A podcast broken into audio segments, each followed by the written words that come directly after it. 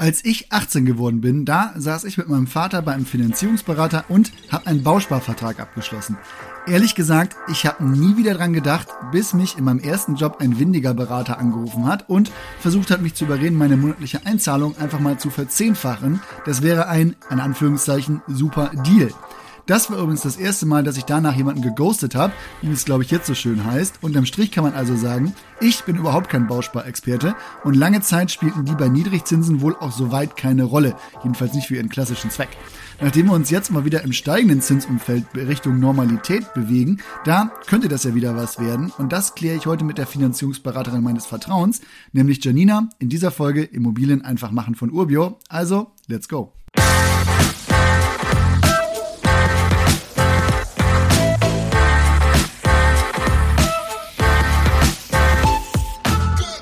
Janina, ich glaube, du musst mich auf dem Anfängerlevel wirklich erstmal abholen. Wie funktioniert denn Bausparen? Also ich zahle da monatlich was ein. Was habe ich jetzt davon? Also, das Wichtigste ist, Olli, beim Bausparen zählt das Zeit-mal-Geld-System. Das heißt, in einer gewissen Zeit muss ich eine gewisse prozentuale Summe des Bauspardarlehens angespart haben. Um es hier mal pauschalisiert zu sagen, ich habe 100.000 Euro Bausparsumme und habe eine Besparungspflicht von 40 Prozent, das heißt 40.000 Euro müssen angespart sein, damit ich die anderen 60.000 Euro als Darlehen obendrauf bekomme. Hier zählt aber, das muss eine gewisse Zeit in dem Bausparvertrag auch schon liegen. Also kann man sagen, das lohnt sich am Ende, wenn die Zinsen für ein Darlehen zum Zeitpunkt des Abrufs der Bausparsumme höher sind als das, was ich in meinem Bausparvertrag vereinbart habe. Richtig, hier ganz wichtig, den Bausparzinssatz, den hältst du ja heute schon fest. Das heißt, wenn wir jetzt davon ausgehen würden, dass die Zinsen noch weiter steigen, dann lohnt sich das auf alle Fälle. Der weitere Vorteil ist, dass du auch noch Guthabenzinsen haben kannst. Dieser ist zurzeit tatsächlich auch nicht ganz so unattraktiv. Also ich weiß, das ändert sich wahrscheinlich laufend mal, aber vielleicht mal einen aktuellen Stand. Wie hoch ist der Wert der Guthabenzinsen denn so aktuell? In der Regel zwischen 0,3 bis 0,5 Prozent. Ja, okay, ist schon mal besser als die ganzen negative Nullzinsen, die man zuletzt hatte, aber vielleicht auch noch nicht so hoch wie das, was man vor 10, 15 Jahren mal bekommen hat. Aber da immer die Frage, über welchen Zeitraum wird denn so ein Vertrag abgeschlossen? Also wie lang sind denn üblicherweise die Ansparphase und was kann man dann nach Abschluss des Darlehens abrufen? Und das ist jetzt das Wichtigste, was ich eingangs sagte. Wir haben das Zeit-mal-Geld-System. Selbst wenn du bereits 40 Prozent angespart hast, die du benötigst, um ein Darlehen über deinen Bausparvertrag zu bekommen, gibt es eine gewisse Ansparzeit, die du auch erfüllen musst. Das heißt zum Beispiel sieben Jahre. Es ist somit nichts für diejenigen, der heute sagt, ich möchte nächstes Jahr eine Immobilie erwerben und schließe heute einen Bausparvertrag ab, um nächstes Jahr ein Bauspardarlehen zu nehmen. Wird die Darlehenssumme, die ich später abrufen kann, denn auch vorher schon festgelegt oder bin ich da auch irgendwie flexibel? Da bist du relativ flexibel aufgestellt nach oben hin, ist es allerdings gedeckelt.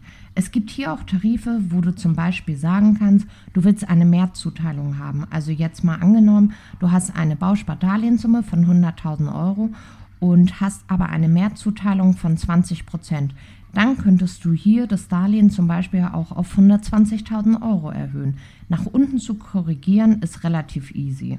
Gibt es denn auch eine grobe Maximalsumme, die ich annehmen kann? Also sowas wie ein Faktor, den man ansetzen kann für jeden Euro, den ich gespart habe. Kann ich dann später diese Summe abrufen? Tatsächlich, dass du 60 Prozent on top bekommst. Wenn du 40.000 Euro angespart hast, sind das dann die besagten 60.000 Euro, um auf den festgelegten Wert von 100.000 Euro zu kommen. Wenn du jetzt gerade noch die maximale Summe eingeworfen hast, hier gibt es eine wichtige Sache zum Thema Bausparen. Tatsächlich hatte ich mal einen Kunden, der ein tilgungsausgesetztes Darlehen hatte und parallel einen Bausparvertrag bespart hat. Bei diesem Objekt ging es allerdings um ein Gewerbeobjekt und in den Rahmenbedingungen der Bausparkasse war schon ganz klar benannt, dass sie keine Gewerbeobjekte finanzieren. Das heißt, schau hier wirklich hin, ob mit deinem Objekt das bei der Bausparkasse passt oder halt nicht. Weil hinten raus gibt es ja einen neuen Darlehensgeber als vorne raus. Und zu der maximalen Darlehenssumme noch, dieser Kunde hatte tatsächlich einen Bauspardarlehensantrag äh, über 15 Millionen Euro laufen.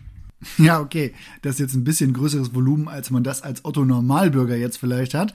Könnte man denn eigentlich sagen, die Hauptmotivation zum Abschluss, die ist es eigentlich, sich jetzt den Zugriff auf einen bestimmten Zinssatz in der Zukunft zu sichern, also den Bausparvertrag so als Teil der Absicherung zu betrachten? Nicht nur, Olli. Tatsächlich habe ich früher oder auch heute immer den Bausparvertrag auch gewissermaßen als Krankenversicherung fürs Haus gesehen. Weil jetzt nehmen wir mal an, du kaufst heute ein Einfamilienhaus und da bist du ja in der Regel nicht in einer Eigentümergemeinschaft, in der alle gemeinsam ansparen für Sanierungen. Beim Einfamilienhaus empfehle ich da schon den Bausparvertrag als Krankenversicherung fürs Haus, weil wenn da mal das Dach saniert werden muss, bist du auch mal schnell bei 70.000, 100.000 oder sogar 150.000 Euro. Mhm. Also den Gedanken, den finde ich tatsächlich ganz interessant. Also dann bin ich ja gar nicht beim Kauf. Ne? Also ich bin ja nicht am Kauf einer Immobilie gebunden, sondern ich kann das auch für eine Modernisierung verwenden. Richtig. Und du kannst es auch genauso nutzen für nicht nur die eigene Immobilie, sondern auch für eine andere Immobilie.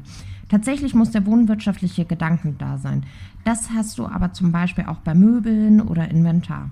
Also alles, was zum Beispiel nicht im Grundbuch gesichert wird, bist du sowieso komplett flexibel, weil wenn du jetzt einen Bausparvertrag mit 16 abgeschlossen hast und du möchtest mit 23 ein Auto kaufen und du möchtest das Geld aus diesem Bausparvertrag rausnehmen, das geht. Da gibt es Besonderheiten, dass wenn du unter 25 bist, sogar einen beliebigen Verwendungszweck nehmen kannst. Kann ich das dann aus dem angesparten Betrag nehmen oder aus der tatsächlichen Darlehenssumme? Mm, sowohl als auch. Hier ganz wichtig, ein Negativdarlehen vergeben einige Bausparkassen nur bis 50.000 Euro. Was ist ein Negativdarlehen? Ein Darlehen, was von der Bausparkasse nicht im Grundbuch eingetragen wird.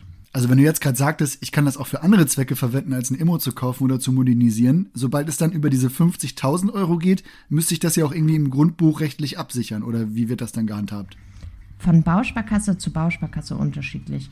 Wenn wir jetzt mal den klaren Klassiker nehmen, dann ist es so, du schließt heute zum Beispiel ein Darlehen bei einer Volksbank ab und du möchtest aber parallel zum Beispiel schon bei der Volksbank auch sagen, hey, die Rechnung am Ende von der Bausparkasse übernommen werden soll, dann ist es meistens die Schwester der jeweiligen Volksbank im Bausparbereich, ganz oft hier in diesem Beispiel dann die Schwäbisch.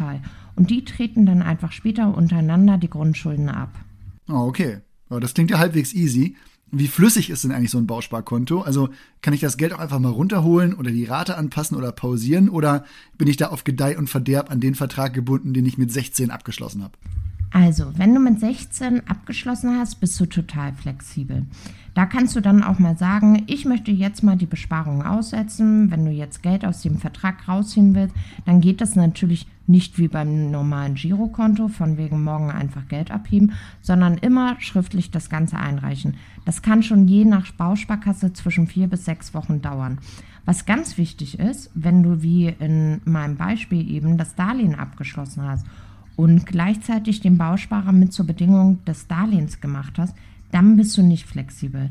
Dann kannst du nicht sagen, ich möchte jetzt mal die Sparrate aussetzen oder so, sondern dieser Bausparvertrag ist in dem Moment an die Bank, die das Hauptdarlehen finanziert, abgetreten. Ja gut, jetzt gibt es ja in Altverträgen teilweise auch noch sehr hohe Guthabenzinsen, die festgelegt sind.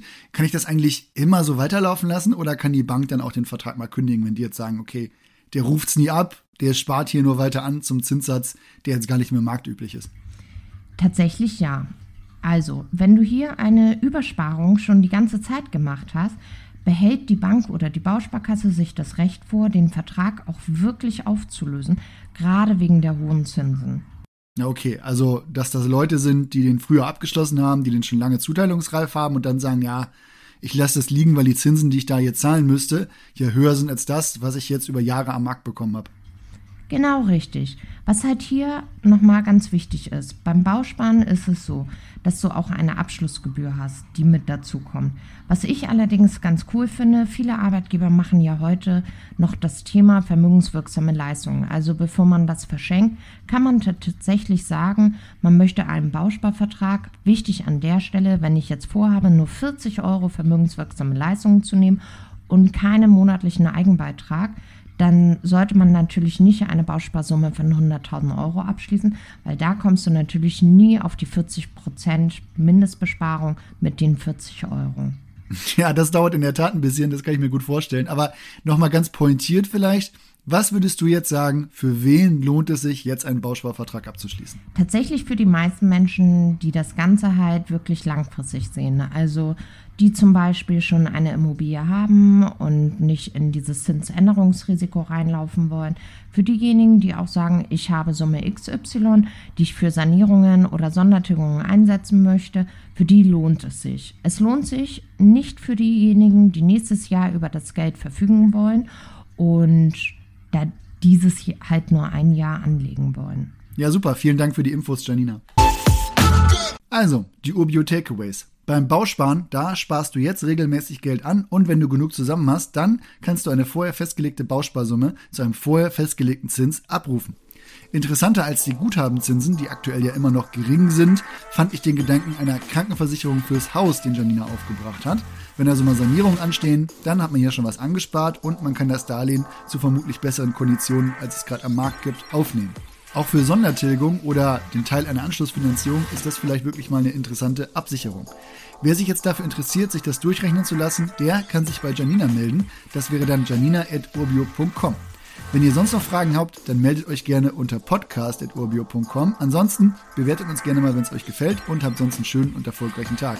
Wenn ihr jetzt noch mal mehr hören wollt, dann checkt da auch mal unseren Channel Urbio Updates. Da stellen wir zum Beispiel einzelne Immos auch mal gesondert vor. Ansonsten hören wir uns hier bald wieder. Macht's gut. Ciao.